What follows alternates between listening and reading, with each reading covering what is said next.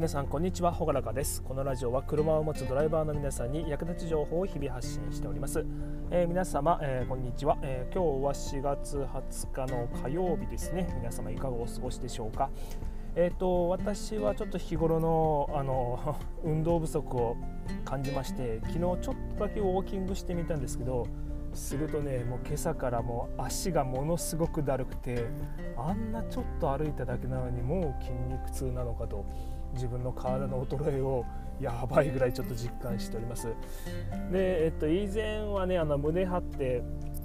えっと、趣味と言えるのが、えー、ボルダリング。で、えー、あったんですがもう最近はねちょっと全然やってなくていけないですね。もうちょっと今趣味何？って言われたらいや趣味趣味なんだろう？ええ何？音声配信みたい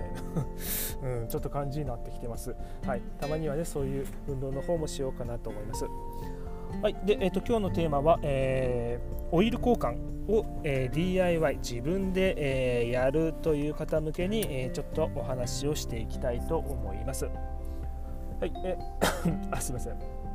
で、えっと、エンジンオイル交換、もう全然あの自宅の駐車場とか、えー、でも全然できちゃうと思います。はいでまあ、準備するものは、えー、あ準備するものとか、まあ、それについてのまあ心構えとして一応3点、えー、用意してます。えー、1点目、えー、は、まあ、準備するもの、はい、で2点目は、えーまあ、その作業にあたっての注意点、はい、で3番目が確認一応この3本立てでお話をしていきます。はい、ではちょっと深掘りしていきます。で、えーと、1番目これがちょっと話す内容としては一番長くなっちゃうかな、えーと、準備するものとしては、えー、工具、うんまあ、当然工具ですね。でもまあ工具の種類としては全然少ないですね、えーとまあ、乗用車なら国産の乗用車であればだいたい、えー、14ミリのボルトか17ミリのナットが使われています。えー、トヨタダイハツ系トヨタダイハツスズキの、まあ、今時の車はほぼほぼ14ミリ。で、えーと、ちょっと古めのスズキ車が、えー、17とか、えー、あとはホンダのそれこそ軽トラとかで17使ってたり、まあ、大体14か17がほとんどですね。12とかはほとんどないです。でそれを超えて19ミリとかもえー、ボルトのサイズとしてあるけどドレンのボルトとして19はないかな、うん、であと用意するものでエンジンオイル、えー、廃油処理ボックスあとはジャッキ。ジャッキは使ったり使わなかったりですね。あとはドレンボルトのガスケット乗後。もしくは乗後の代わりになるもの、えー、ビニール手袋いらない布、でこれちょっと今一気に読み上げちゃったんで、えー、もう一回言いますけど一応僕のツイッターにこれ必要なものを後から、えー、入れておきあ貼っておきますので、えー、目視で確認されたい方はそっちからやってください、えー、1番目に工具、えー、2番目エンジンオイル3番目廃油処理ボックス4番目、えー、ジャッキ、えー、5番目ドレンボルトガスケット6番目、えー、乗後もしくは乗後の代わりになるもの。7番目にビニール手袋、え、8番目にいらない布ウエスですね。はい。の8点となっております。で、えっとまあ、ジャッキに関してはうーん車によると思います、まあ、車高を下げてる車とかもともと車の作りが低い車、うん、とかは、えー、ちょっとその廃油処理ボックスとかオイルの受け皿、えー、そういうのがあのそもそも車高が低くて入らないという車はまあ少しだけ、えー、片側だけでいいのでジャッキアップしてあげましょう。で国産車でま車高を落としたりとかそういったことをしてなければ大体はね、えー、どのぐらい隙間あるかな10 10 20はないか。15センチぐらいは多分隙間が、えー、あるはずなので、えーまあ、廃油処理ボックスの厚みにもよりますけど、え、オイルの受け皿が、え、ある方であればほぼほぼジャッキアップはしなくても、えー、大丈夫です。で、えー、と2番目、えーま、作業にあたっての注意点をお話ししていきます。で注意点としては4つまとめてます、えー、最初にはエンジンのフィラーキャップ、うん、エンジンオイルを入れる部分ですね。フィラーキャップが開くかを確認しましょう。で、えーま、2番目、まあ、ジャッキーを使う場合は、え、サイドブレーキをしっかり確認しましょう。で、えーと、ドレンボルト。ドレンボルトのガスケットは、えー、まあ、できたら新品を使ってください。で、えー、ここがね、まあ、多分ユーザーさん、まあ、DIY でオイル交換をするときに一番気をつけるポイントかなと思うんですけど、えー、ドレンボルトを締めすぎない。締めすぎないってことですね。これ締めすぎたりするとあのボルトが折れて えっともうレッカーするしかなくなっちゃうってパターンもゼロではないのでこのドレンの締め付けをかなり気をつけてほしいですね。まあ気をつけるって言っても締めすぎなければいいんですよ、まあ、緩すぎてもダメなんですけど、えーと、その加減っていうのがなかなか分かりづらいかなと思います。なのでどうかな？感覚としてはえっ、とあのほら寝起きにうーんってああ起きたって言ってねなんか毛伸びっていうんですかね。あれするじゃないですか。あれを壁に向かってグイーッとするぐらい。わかる？わかるかな？まあ、この締め付けの具合を言葉言う言葉で言うのってなかなか、えー、苦労するから分かりづらいと思うんですけど本当はねトルクレンチっていう、まあ、その締め付けの力具合を調べれるものがあるので、まあ、それで締めるのが一番いいんですけど、まあ、そこまではね実際いらないと思うんですよ。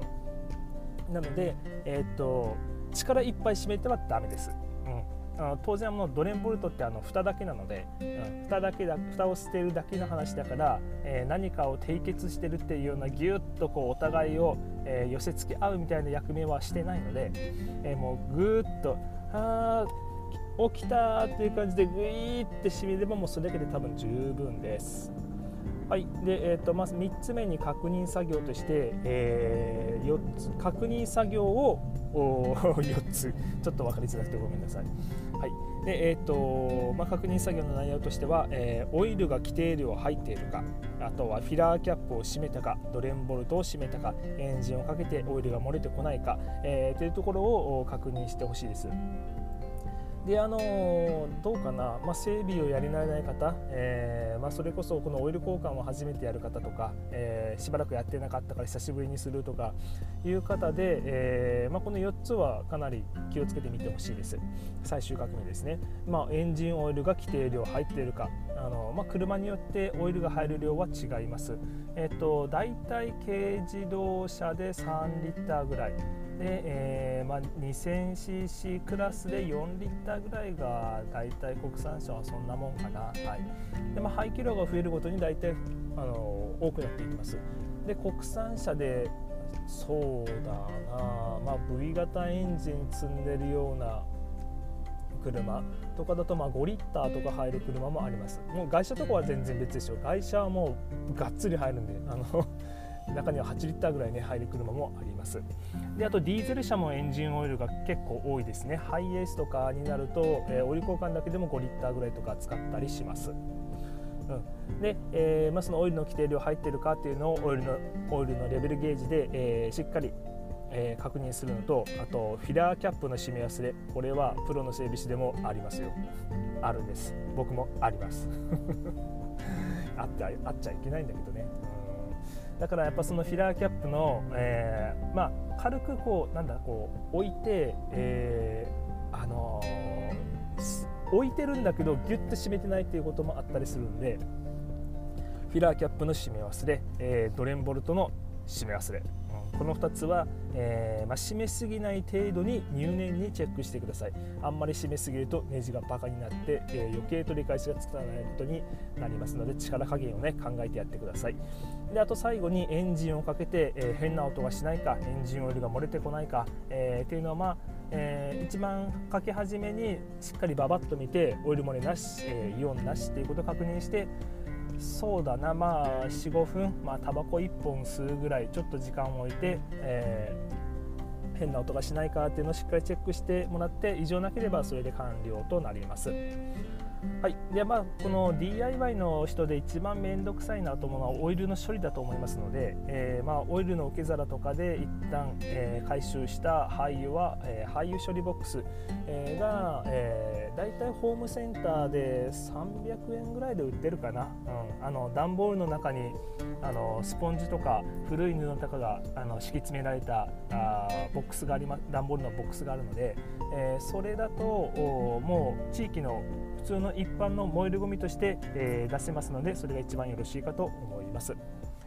はいでえー、今日のまとめとしましてオイル交換を自分でやる方法というお話をしていきました。えーとまあ、必要な工具は少ないので、えー、十分、うん、DIY でもチャレンジできると思います。で基本的にはまあ下のオイルだまりの蓋を開けてオイルを抜いて閉めて上の蓋を開けてオイルを入れる、まあ、抜いて入れるっていうののだけなんで、えー、結構まあえー、整備士の免許を持ってる持ってないにかかわらず、えー、車の自分の楽しめるメンテナンスとして、え、チャレンジできるものかと思います。はい。でえっとまあ、不安な人に関しては出張で、えー、メカニックさんが来てくれる、えー、セイビーというサービスがあります。アルファベットで SEIBII と検索すると、えー、ヒットします。私もあの地元の宮崎県で、えー、登録していますので作業な不安な方は相談していただければ、えー、私が直接、えー、お伺いすることももしかしたらあるかもしれませんので、えー、その時は仲良くお話ししてもらえると嬉しいです。